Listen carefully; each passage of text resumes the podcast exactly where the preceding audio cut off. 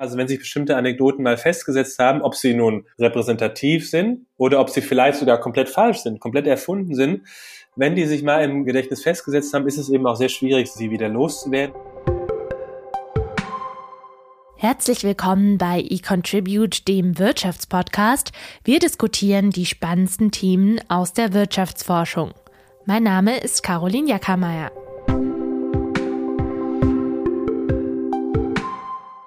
Zum Start ein kurzer Test. Welche Aussage bleibt dir wohl eher in Erinnerung?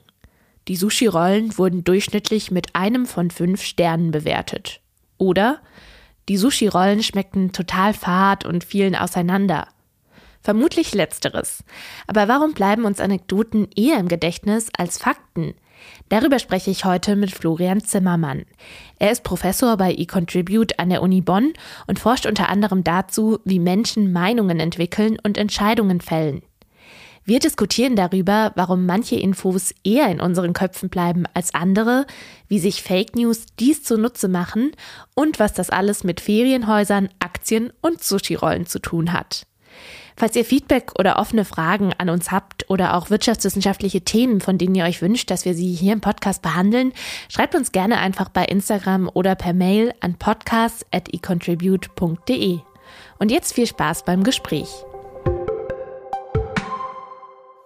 Hallo Florian, schön, dass du uns heute zugeschaltet bist. Hallo, schön hier zu sein. Wenn ich so hier aus dem Fenster blicke hinter mir, sehe ich kaltnasses Schneeregen, Winterwetter. Da sehnt man sich ja direkt äh, weit weg in den Urlaub, ins Warme. Hast du denn für kommendes Jahr schon eine Reise geplant? Ja, ich habe tatsächlich eine Reise geplant mit meiner Familie und zwar an den Bodensee. Ah, schön. Genau. Das ist, glaube ich, aber der einzige Urlaub, der geplant ist, plus auch mit der Familie und ein paar Freunden nach Holland ans, ans Meer. Ja, vielleicht kann ich dich ja noch spontan inspirieren. Ich war nämlich vor ein paar Wochen im Urlaub in Österreich, also nicht ganz so weit weg vom Bodensee. Dort haben wir mit einer Freundesgruppe ein Haus gemietet, das total gut bewertet war, 9,8 von 10 Sternen. Allerdings hat es uns dort nicht so gut gefallen. Es hat auch ständig geregnet. Wir saßen da irgendwie frierend vor einem kaputten Kamin und es war auch alles ein bisschen schmutzig. Wir haben da zum Beispiel Teller mit alten Essensresten aus den Schränken gezogen. Aber es scheint, als hätten wir da einfach Pech gehabt. Also die anderen Bewertungen sind weiterhin äh, total positiv. 95 äh, Prozent der Gäste waren super zufrieden. Ähm, also vielleicht überlegst du ja doch auch noch nächstes Jahr nach Österreich zu reisen. Was denkst du denn, wie wahrscheinlich würdest du dieses Ferienhaus buchen, wenn du dich in ein paar Wochen an unser Gespräch zurückerinnerst? Ja, ja, sehr gute Frage. Ich vermute, ich würde dieses äh, spezielle Ferienhaus auf keinen Fall buchen. Und warum? Also jetzt in dem konkreten Fall glaube ich aus, aus zwei Gründen. Einer hat äh, mit meiner eigenen Forschung zu tun, der andere nicht. Der, der dann nicht mit meiner Forschung zu tun hat, ist einfach der, dass glaube ich, wenn man Informationen aus erster Hand bekommt, wie jetzt in dem Fall, man schon eine Tendenz hat oder ich schon eine Tendenz habe, dieser Information dann mehr zu vertrauen als äh, Informationen, die jetzt sagen wir mal anonym in solchen in solchen Ratings auftauchen.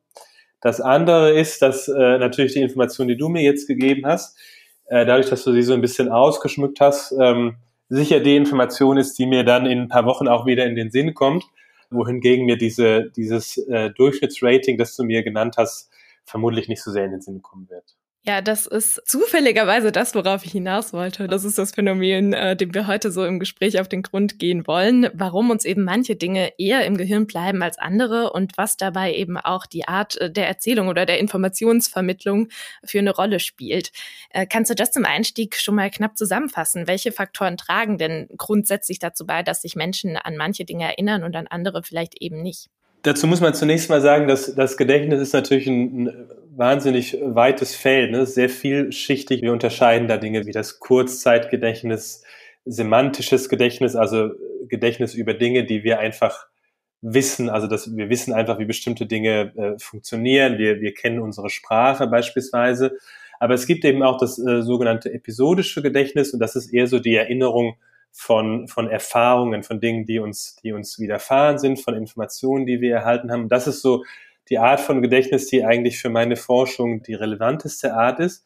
Das Kernprinzip, wie dieses Erinnern ähm, funktioniert, ist, dass es, was man in der Fachwelt Cues nennt, das sind also Hinweise, Reize, die dann die Erinnerung von bestimmten äh, Ereignissen oder Informationen aus der Vergangenheit auslösen. Also ein Beispiel wäre jetzt, wann immer ich das Wort Aktie höre, erinnere ich mich zum Beispiel daran, dass ich vor Jahren mal äh, viel Geld durch Investitionen verloren habe. Das wäre so, ein, so, eine klassisches, so eine klassische Art, wie, wie unser Gedächtnis funktioniert. Diese Cues, das können nun sehr viele Dinge sein. Das kann die Umgebung sein, in der wir uns gerade aufhalten. Das können Gerüche sein, Musik, aber eben auch konkrete Begriffe wie beispielsweise Aktie. Bei dem Ganzen muss man natürlich auch sagen, wir betrachten das Thema jetzt aus einem sehr spezifischen Blickwinkel, äh, sind ja auch generell in den Wirtschaftswissenschaften unterwegs und natürlich gibt es sehr viele komplexe Vorgänge im Gehirn und Gedächtnis, die wir jetzt hier nicht abdecken können, aber äh, wir fokussieren uns da zumindest auf einen Aspekt.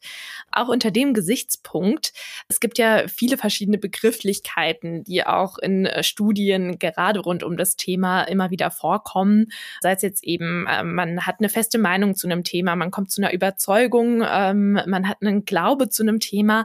Wo liegen eigentlich so die Unterschiede zu diesen ganzen Begrifflichkeiten, wenn wir jetzt in diesem wirtschaftswissenschaftlichen Kontext denken? Ja, das finde ich eine sehr spannende Frage, weil wir als Ökonomen da eigentlich keine gute Antwort drauf haben. Also wir benutzen diese Dinge häufig so ein bisschen, ja, fast so ein bisschen austauschbar. Wo wir eine klare Unterscheidung haben, ist, wenn es sozusagen um das Objekt geht, über das wir nachdenken es gibt zum einen Objekte, da gibt es, sagen wir mal, sowas wie eine objektive Wahrheit. Ne? Also sagen wir mal, die Frage ist jetzt, welches ist der, der höchste Berg äh, der Welt? Da kann ich irgendwie eine, eine Meinung zu haben. Ähm, aber da gibt es eine objektive Wahrheit. Ne? Wir wissen, welches der höchste Berg der Welt ist.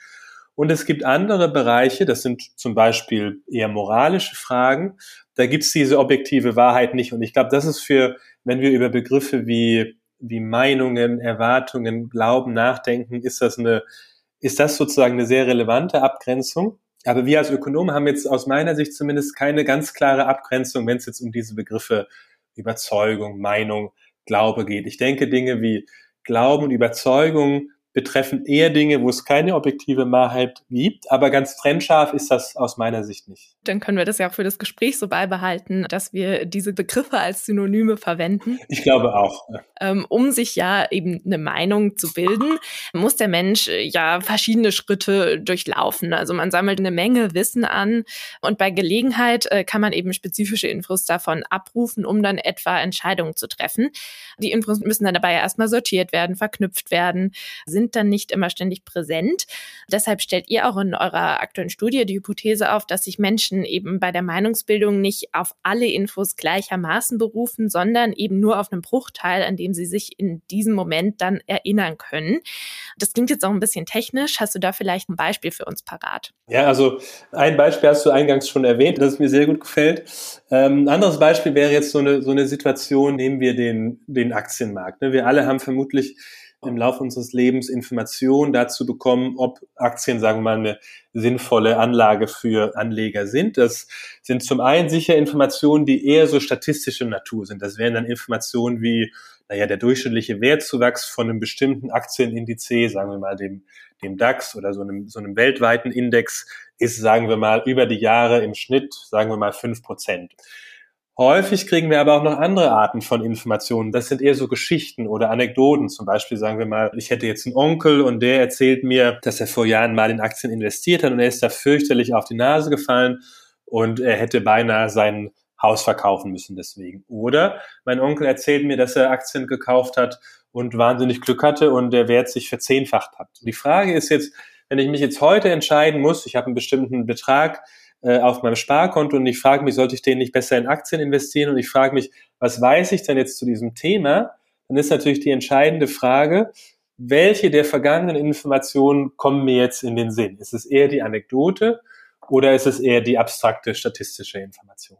Das habt ihr auch noch mal im Rahmen eines Experiments in äh, einer aktuellen Studie untersucht.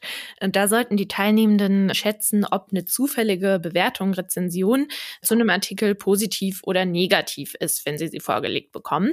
Da gab es eine Gruppe, die überhaupt keine zusätzlichen Infos erhalten hat, sondern eben einfach nur angeben sollte, ob sie jetzt damit rechnen, dass eine zufällige Rezension positiv oder negativ ist. Eine andere Gruppe bekam vorab eine andere Bewertung gezeigt, die äh, eben auch auch positiv oder negativ war, äh, beziehungsweise einfach eine individuelle Geschichte zu diesem Produkt.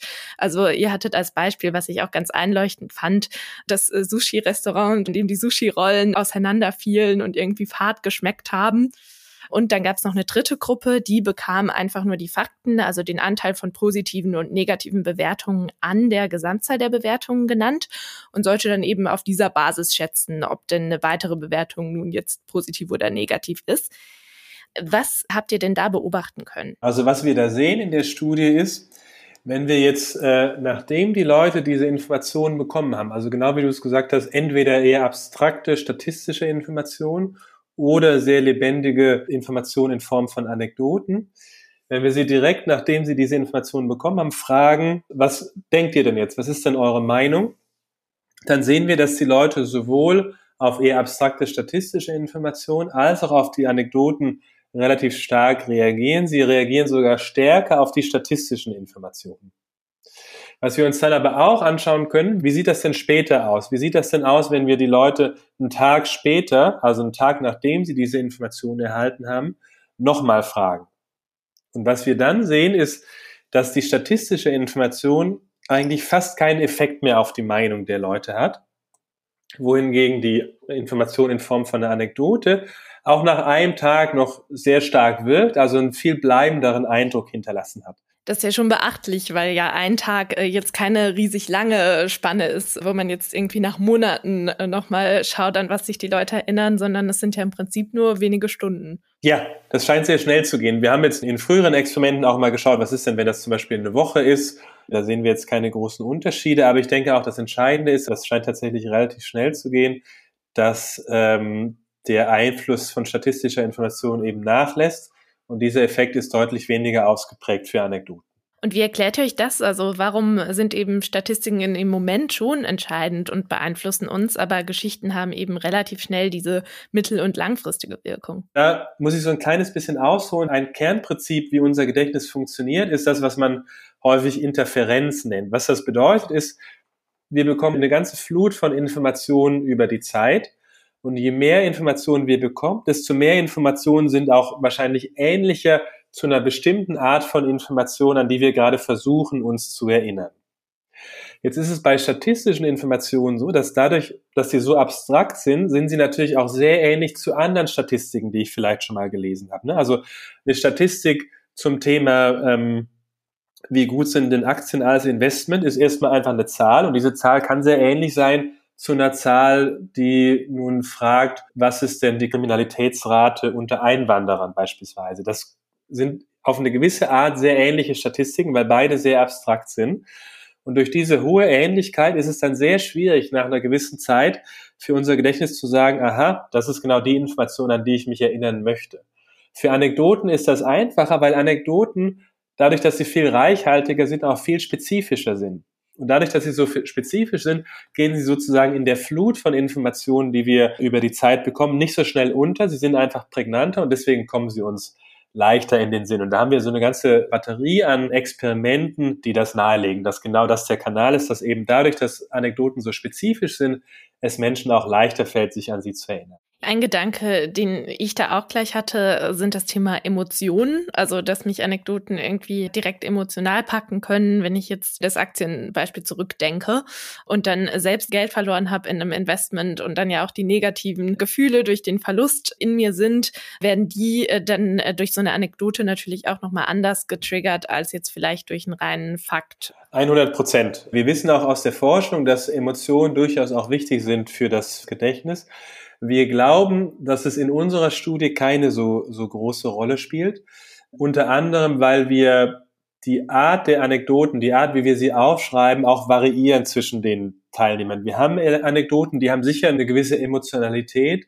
Wir haben andere Anekdoten, die sind in ihrer Art relativ, ich sag mal, emotionslos und wir sehen da jetzt keinen großen Effekt auf die Fähigkeit der Leute, sich an diese Anekdoten zu erinnern. Also ich glaube, in unserem Experiment scheint das nicht die Hauptrolle zu spielen. Grundsätzlich ähm, stimme ich dem aber hundertprozentig zu. Ich glaube, die Emotionalität von Anekdoten spielt eine sehr große Rolle, sowohl auf die unmittelbare Reaktion, aber auch darauf, wie wir uns dann an Anekdoten erinnern.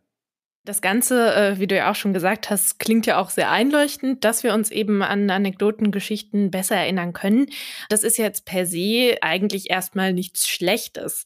Warum kann das denn unter Umständen aber doch problematisch sein, wenn wir gerade eben an Nachrichten und Informationsvermittlung an sich denken? Ich glaube, das Problematische kommt daher, dass Anekdoten, also die Anekdoten, mit denen wir konfrontiert werden, dass die jetzt nicht repräsentativ sind dahingehend, was wir denn als Gesellschaft zu einem bestimmten Thema wissen. Der Grund, weshalb wir Anekdoten überhaupt sehen, häufig nicht ist, dass sie jetzt besonders informativ sind oder dass sie besonders repräsentativ sind, sondern der Grund, warum wir Anekdoten sehen, ist häufig, dass sie besonders emotional sind, beispielsweise, dass sie besonders unterhaltsam sind, dass die Person, die mit uns diese Anekdote teilt, irgendwie denkt, dass uns diese Anekdote gefallen könnte. Also es gibt ganz viele verschiedene Gründe, warum wir Anekdoten sehen. Aber häufig sind diese Anekdoten eben überhaupt nicht repräsentativ dahingehend, was denn nun der, der Wahrheit entspricht. Also so ein Beispiel wäre sowas wie, es gibt ja Anekdoten, sagen wir mal, über Sozialschmarotzer zum Beispiel. Ne? Das sind Anekdoten, die gezielt gestreut werden, beispielsweise von Politikern. Die sind aber überhaupt nicht repräsentativ, aber sie werden eben nun mal geteilt. Und wenn es nun so ist, dass solche Anekdoten die dann nun mal konsumiert werden, einen sehr starken und sehr nachhaltigen Effekt auf unser Meinungsbild haben. Also die Gefahr von Anekdoten kommt insbesondere daher, dass Anekdoten in keinster Weise den, den aktuellen Wissensstand zu einem bestimmten Thema widerspiegeln. Ja, das kann ja noch weitergehen von nicht repräsentativem Bild zu falschem Bild, um eben auch den Bogen zu unserem Staffelthema Fake News zu spannen. Falsche Geschichten von dramatischen oder dramatisierten Einzelfällen, äh, die eben gerade auf äh, zum Beispiel Emotionen abzielen, sind ja das Konzept von Fake News. Also eben gute Geschichten, die Bilder, Emotionen triggern ein Grund, warum Fake News so gut funktionieren? Das glaube ich schon, ja. Das glaube ich absolut. Also, das ist eben genau die Gefahr, dass solche Anekdoten, und sie können eben auch falsch sein, sie können eben auch wirklich erfunden sein, dass solche Anekdoten uns eben sehr leicht in den Sinn kommen. Ähm, und es sehr schwer ist, das aus den Köpfen der Menschen wieder rauszukriegen. Ne? Also wenn sich bestimmte Anekdoten mal festgesetzt haben, ob sie nun repräsentativ sind oder ob sie vielleicht sogar komplett falsch sind, komplett erfunden sind, wenn die sich mal im, im Gedächtnis festgesetzt haben, ist es eben auch sehr schwierig, sie wieder loszuwerden. Und deswegen können eben Fake News gerade in der Form von solchen Anekdoten auch einen sehr nachhaltigen Effekt auf Meinung haben.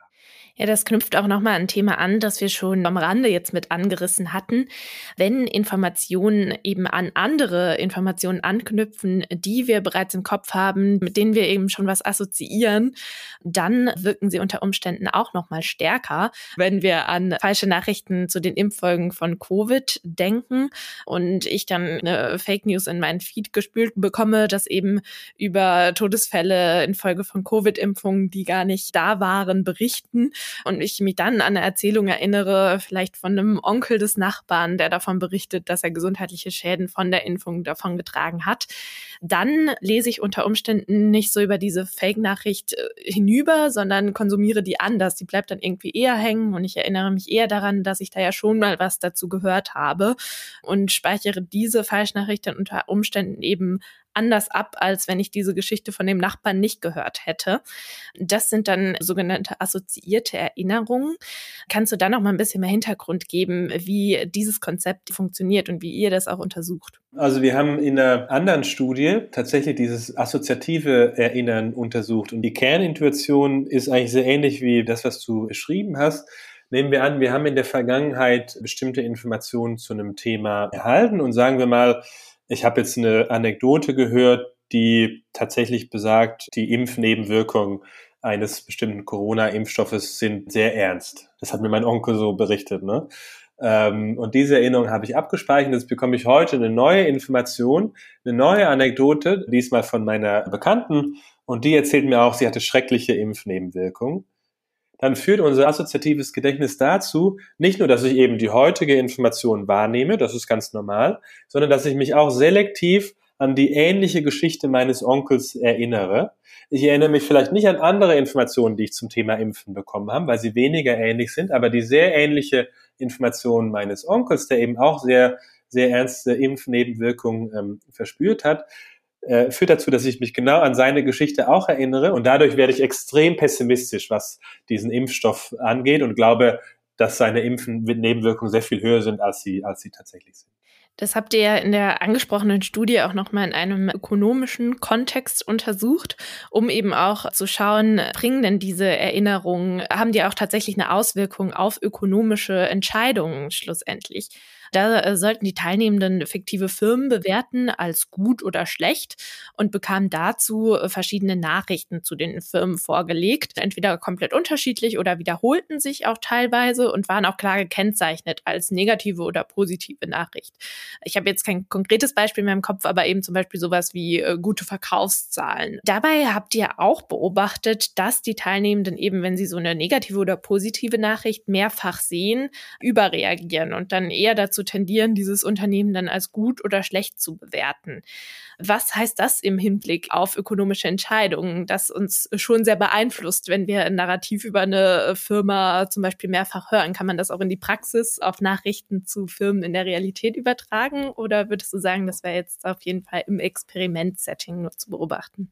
Also zunächst mal dokumentiert haben wir das natürlich in dem Experiment-Setting und man müsste jetzt weitere Studien natürlich durchführen, um zu schauen, ob das jetzt in anderen Settings auch auftaucht. Ich sehe aber erstmal keinen Grund, warum das nicht der Fall sein sollte. Der, der grundlegende Mechanismus, der das erzeugt, der ist schon sehr fundamental auf, äh, auf eine Art. So funktioniert einfach unser Gedächtnis. Ne? Also das heißt, in vielen Situationen, in denen ich über die Zeit Informationen sammle, ist es nun mal so, dass Informationen, die ich dann heute bekomme, mich selektiv an vergangene Informationen erinnern könnte. Und das Beispiel in unserem Setting ist dann eben, wenn ich heute ein positives Signal bekomme zu einer bestimmten Firma, über, über den Wert einer bestimmten Firma, dann erinnert mich das eben eher an vergangene positive Signale zu dieser Firma als an negative Signale zu dieser Firma.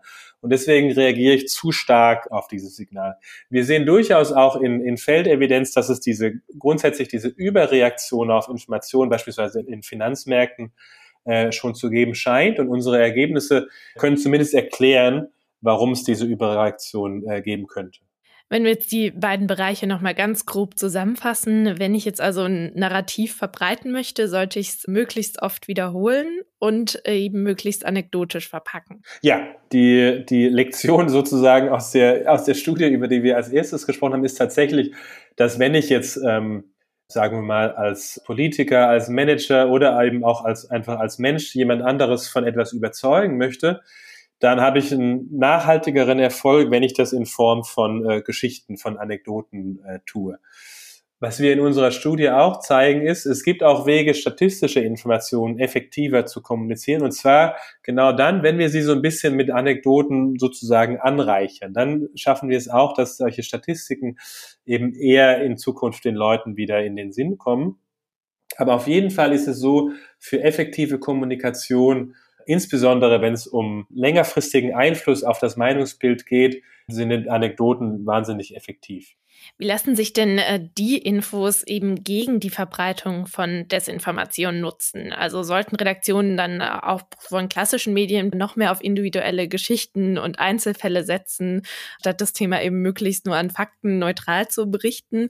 Äh, oder ist das auch der falsche Weg? Also ich glaube, jetzt insbesondere wenn es um, um Medien geht oder auch um Wissenschaftskommunikation, dann ist es natürlich schon essentiell, dass die statistischen Informationen, die wissenschaftlichen Erkenntnisse, die wir haben, dass wir natürlich versuchen, diese zu kommunizieren. Ne? Und die Frage ist dann eben, wie, wie gelingt uns das am effektivsten? Und da, glaube ich, gibt es eben schon Wege, äh, zum Teil aus unserer Studie, zum Teil, wenn man sich andere Einsichten aus der Gedächtnisforschung anschaut, die es schaffen, dass auch diese statistischen Informationen einen nachhaltigeren Effekt haben. Zum Beispiel, wenn man sie so ein bisschen mit, mit anekdotischer Information anreichern, wenn man, wenn man mehr, mehr Kontext bietet sozusagen, indem man diese Statistiken einbettet. Es kann zumindest dafür sorgen, dass eben solche Statistiken auch äh, besser erinnert werden. Was, glaube ich, schwieriger ist, was können wir tun, um jetzt Falschinformationen oder äh, Narrative, Anekdoten, die überhaupt nicht repräsentativ sind, was unseren eigentlichen Wissensstand angeht, wie können wir dafür sorgen, dass die weniger stark das Meinungsbild prägen ich glaube, das ist wahnsinnig schwierig. Wir können den Austausch solcher Anekdoten nicht verhindern und ich glaube, wir können auch nicht verhindern, dass, was jetzt einfach die reine Gedächtnisleistung angeht, dass diese den Leuten leichter in den Sinn kommen. Also ich glaube, aus meiner Sicht ist wirklich der Weg zu versuchen, dass äh, statistische Information zum einen besser verstanden wird, das hat gar nichts mit Gedächtnis zu tun, aber zum einen, dass es auch leichter gemacht wird, den Leuten sich auch an diese, an diese Informationen ähm, zu erinnern. Das sollte ja äh, sowieso auch hoffentlich eigentlich immer das Ziel sein, äh, in möglichst äh, einfacher Sprache, in möglichst zugänglicher Sprache und mit Beispielen die Informationen füttern zu können. Äh, deshalb ist das ja zumindest ein optimistischer Ausblick, dass wir eben nicht nur äh, Clickbait, Überschriften und Schlagzeilen und emotionale Einzelfälle brauchen, äh, sondern es durchaus Hoffnung für einen neutralen Weg, aber eben mit plastischen Beispielen gibt. Auf jeden Fall. Ich glaube, es ist nicht, es ist nicht ganz leicht. Ne? Man muss da schon sehr viel investieren in effektive Kommunikation. Aber möglich ist das auf jeden Fall, ja. Dann bleibt es spannend, wie sich die Berichterstattung auch in den kommenden Jahren äh, entwickeln wird. Ich danke dir auf jeden Fall an dieser Stelle für deine Einschätzung und unser Gespräch. Ja, vielen Dank. Das war der Wirtschaftspodcast des Exzellenzclusters eContribute der Universitäten Bonn und Köln, gefördert von der Deutschen Forschungsgemeinschaft. Im Cluster forschen unsere Mitglieder aus Politik, Rechts- und Wirtschaftswissenschaften sowie Psychologie und Soziologie. Wir wollen Märkte besser verstehen, um soziale, technologische und wirtschaftliche Herausforderungen der heutigen Zeit zu meistern. Danke fürs Zuhören.